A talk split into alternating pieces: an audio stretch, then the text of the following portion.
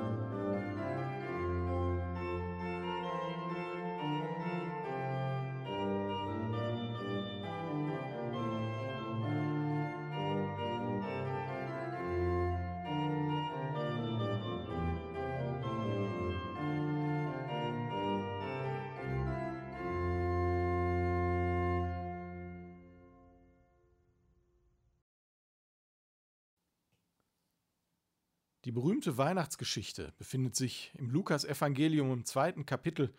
Ich lese dieses Jahr aus der Basisbibel. Damals, zu derselben Zeit, befahl Kaiser Augustus, im ganzen römischen Reich eine Volkszählung durchzuführen. Es war die erste Volkszählung. Sie fand statt, als Quirinius in Syrien regierte. Da machten sich alle auf, um sich in die Steuerlisten eintragen zu lassen, jeder in seine Heimatstadt.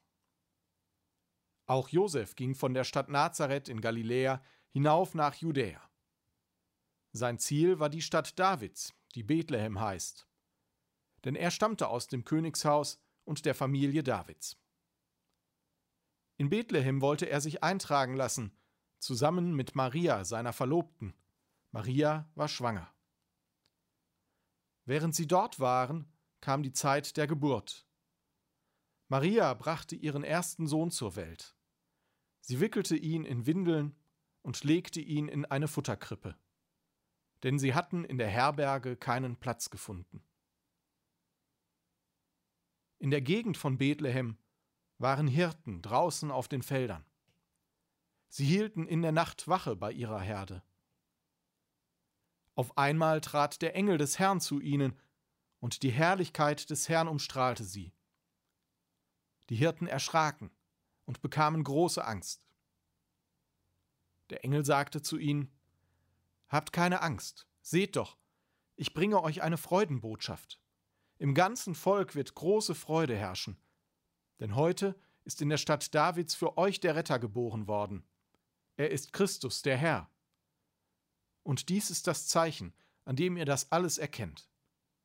Ihr werdet ein neugeborenes Kind finden. Es ist in Windeln gewickelt und liegt in einer Futterkrippe. Plötzlich war der Engel umgeben, vom ganzen himmlischen Heer der Engel. Die lobten Gott und riefen, Gottes Herrlichkeit erfüllt die Himmelshöhe, und sein Friede kommt auf die Erde zu den Menschen, denen er sich in Liebe zuwendet. Die Engel verließen die Hirten und kehrten in den Himmel zurück. Da sagten die Hirten zueinander, Kommt, wir gehen nach Bethlehem und sehen uns die Geschichte an, die uns der Herr gerade erklärt hat. Die Hirten liefen hin, so schnell sie konnten. Sie fanden Maria und Josef und das neugeborene Kind, das in der Futterkrippe lag. Als sie das sahen, erzählten sie, was ihnen der Engel über dieses Kind gesagt hatte. Alle, die es hörten, staunten über das, was ihnen die Hirten berichteten. Aber Maria prägte sich alle ihre Worte gut ein und dachte viel darüber nach. Die Hirten kehrten wieder zurück. Sie priesen und lobten Gott für das, was sie gehört und gesehen hatten. Es war alles genau so, wie es ihnen der Engel gesagt hatte.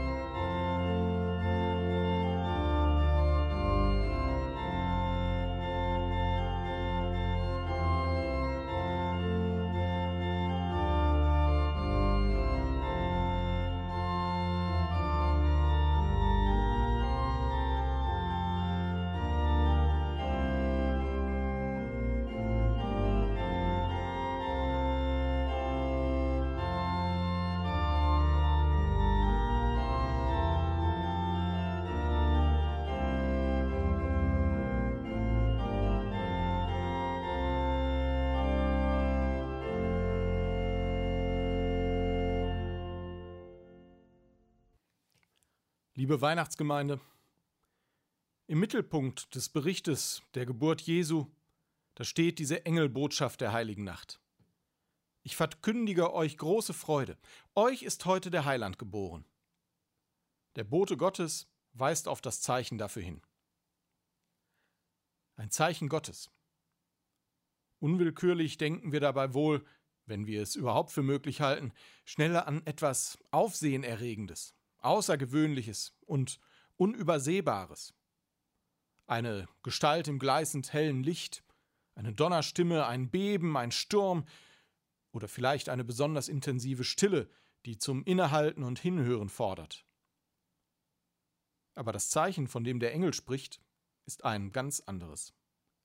Ein Kind, in Windeln gewickelt, liegt in einer Krippe so wie es milliardenfach schon geschehen ist und weiter geschieht, so hoffen wir.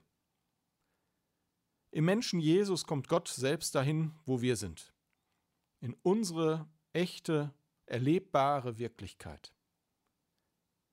Der Blick auf ein neugeborenes Kind lässt spüren, was das bedeutet. Babys sind verletzlich, angewiesen auf die Liebe der Eltern. Es braucht Nähe und Liebe so wie die Luft zum Atmen. So kommt der Retter oder der Heiland, wie Luther es übersetzt, zu uns. Zerbrechlich kommt Gott in eine zerbrechliche Welt. Auf der einen Seite ist mir das selten so nahe wie in diesem Jahr, in dem ich die Welt als besonders zerbrechlich erlebt habe. Und auf der anderen Seite ist dieser nahe Gott immer schon still und unerkannt, wie es im Weihnachtslied heißt, unter uns. Dieses Zeichen Gottes, obwohl und weil es so normal aussieht, können wir nicht von uns aus sehen und erkennen, nein, wir müssen darauf hingewiesen werden.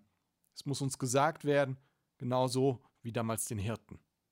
Gott ist nicht einfach für alle einfach so zu erkennen. Achten wir einmal auf die Reaktionen auf die Botschaft von Weihnachten. Die erste Reaktion, die beschrieben ist, ist die unsichtbare Welt, diese Sphäre, aus der der Retter selbst kommt. Selbst unter den Engeln herrscht große Freude. Sie loben Gott und feiern den Frieden, der von Gott her in die Welt kommt. Ja, wie nötig haben wir diesen Frieden in dieser Zeit, die ich leider oft als unfriedlich erlebe. Dann die Reaktion der Hirten. Sie sind zutiefst erschrocken und verunsichert. Was ist das? Was soll das bedeuten? Schrecken, Furcht, das muss von ihnen genommen werden, damit sie überhaupt hören kennen. Die Ehrfurcht, die bleibt. Und so machen sich dann die Hirten auf den Weg, mitten in der Nacht, am Ende eines langen Arbeitstages und den nächsten vor Augen. Ich kann mir vorstellen, dass es da viele Einwände geben könnte, nicht zu gehen und abzuwarten. Sie haben ja auch eine Aufgabe. Aber da ist in ihnen die Sehnsucht nach Veränderung, die Suche nach einem Aufbruch, die Neugier, und sie spüren diese Botschaft, die duldet keinen Aufschub. Dem Retter und Heiland zu begegnen, das kostet manche Wege, auch nächtliche Wege. Was wird in ihnen wohl auf dem Weg vorgegangen sein? Wir erfahren nichts darüber. Bestimmt waren sie aufgeregt, vielleicht sehnsüchtig, vielleicht skeptisch. Was wird da dran sein? Auf jeden Fall haben sie sich in Bewegung bringen lassen. Sie sind aufgebrochen aus dem Vertrauten und Gewohnten und waren bereit zur Begegnung mit diesem Wunder, das so anders ist als ihre Erwartungen. Und dann die Reaktion Marias. Sie bewahrte alle diese Worte und bewegte sie in ihrem Herzen. Wörtlich, sie fügte sie in ihrem Herzen zusammen. Sie hat noch die Worte des Engels im Ohr, der ihr die Empfängnis und die Geburt angekündigt hatte. Siehe, du wirst schwanger werden, einen Sohn gebären, und du sollst ihm den Namen Jesus geben. Jesus, Gott rettet, Gott gibt Rettung. Maria hört, überlegt und fügt in ihrem Herzen das Erfahrene zusammen. Ihr Wort von damals vollendet sich. Mir geschehe, wie du gesagt hast. So wird sie zur Mutter aller Glaubenden, sie vertraut. Vielleicht erinnern sich ja einige an die Andacht vom letzten Sonntag. Ansonsten, ihr könnt sie nochmal nachhören. Und dann gibt es wieder eine Reaktion der Hirten. Die gehen zurück in ihren Alltag, in ihr Leben. Aber anders, als sie gekommen waren, als Verwandelte. Der Alltag bleibt hart und herausfordernd, und doch loben sie Gott für den Retter, der gekommen ist. Und wie reagieren wir in unserer verstörend verunsichernden Gegenwart auf die Botschaft von Weihnachten?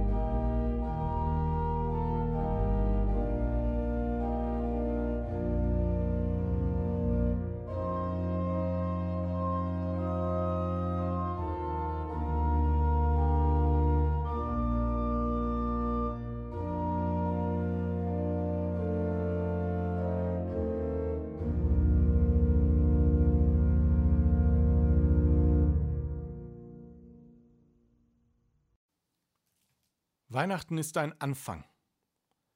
Das Leben Jesu, das muss sich noch entwickeln. Seine Botschaft vom Reich Gottes und von der Barmherzigkeit Gottes, sein Sterben, seine Auferstehung, die stehen noch aus.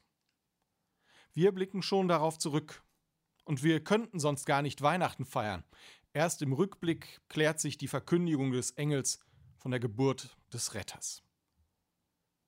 Dem Säugling, dem ist das nicht anzusehen. Aber schon er war in der Lage, die Hirten zu verändern. Auch heute leben wir nicht in der Vollendung. Das wurde in diesem Jahr leider wieder sehr deutlich.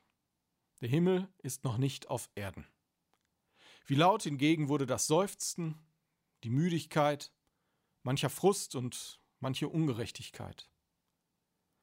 Aber gerade dort hinein findet Gott sich ein.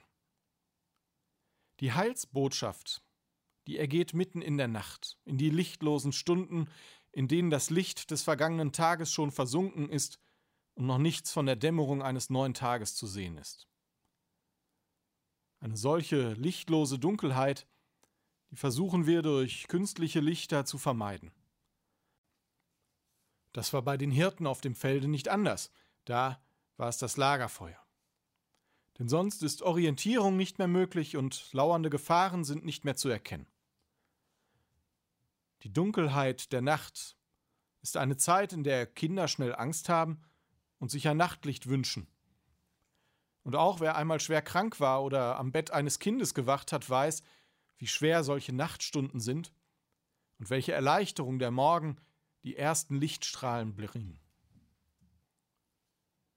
In eine solche lichtlose Dunkelheit hinein verkündet der Engel die Geburt Jesu und verwandelt diese Nacht zur heiligen Nacht.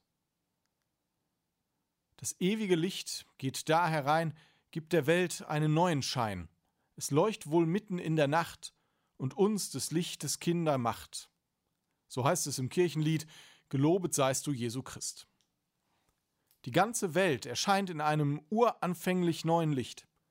Und wir werden zu Kindern des Lichtes, zu Kindern Gottes. Im ersten Johannesbrief ist diese Spannung so formuliert, wir sind schon Kinder Gottes und es ist noch nicht offenbar, was wir sein werden. Wir feiern Weihnachten versammelt in der Gemeinschaft der Kinder Gottes, die in der heiligen Nacht mit der Geburt Jesu ins Leben kommt. Wir sind alle miteinander verbunden, weil Gott uns verbindet. Dadurch kann uns auch kein Corona der Welt trennen. Wir sind alle in unserem eigenen Lebensgespräch mit Gott, weil noch nicht der Himmel ist, weil wir noch seufzen und suchen, weil wir noch Sehnsucht haben. Zu Weihnachten aber lautet die Botschaft, in unser Seufzen fügt sich Gottes Seufzen. Auf unser Tappen im Dunkeln, auf unser Unverständnis und unsere Zweifel antwortet Gott mit dem Licht der Welt, das er zu Weihnachten auf die Erde bringt. Gott selbst kommt uns entgegen. Manchmal, da bin ich wie die Hirten. Es gibt einiges, das man mir erklären muss. Da brauche ich einen Engel, der mit mir geht, der mir hilft zu verstehen.